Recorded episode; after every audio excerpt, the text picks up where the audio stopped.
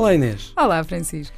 Então, hoje vamos falar sobre quintas biológicas, portanto, em agricultura biológica, que ao mesmo tempo dão a possibilidade de nós viajarmos pelo mundo. Portanto, é, é uma mistura de turismo e de alimentação uhum. saudável uh, e de proteção do ambiente.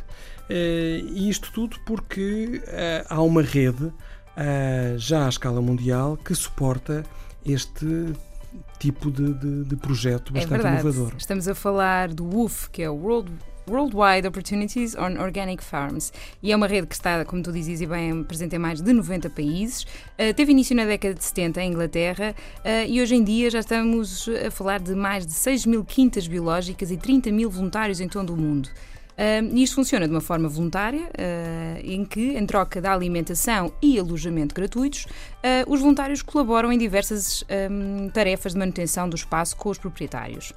Pois esta rede UF, não é? WWOOF, uhum. de oportunidades globais em quintas biológicas, não é? Um, tem realmente, traduz-se numa, numa possibilidade de nós viajarmos a baixo custo, contactarmos em primeira mão com técnicas de agricultura biológica, de permacultura, de uhum, construção uhum, ecológica, uhum. de aprendermos, de fazermos um intercâmbio também à escala cultural e, acima de tudo, de permitir uh, o trabalho e a manutenção de muitas destas, destas quintas. E Portugal aqui não podia fugir eh, à regra, como bom adepto das boas práticas, uhum.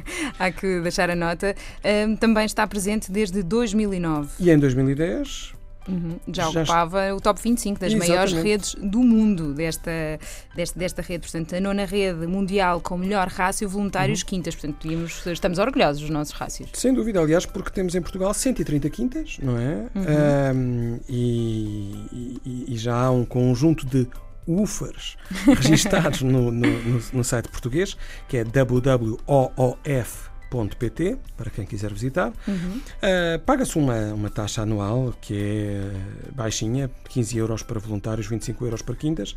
E, portanto, se quer ser um UFER, o que é que deve fazer? É simples. Basta ir a www.uf.pt,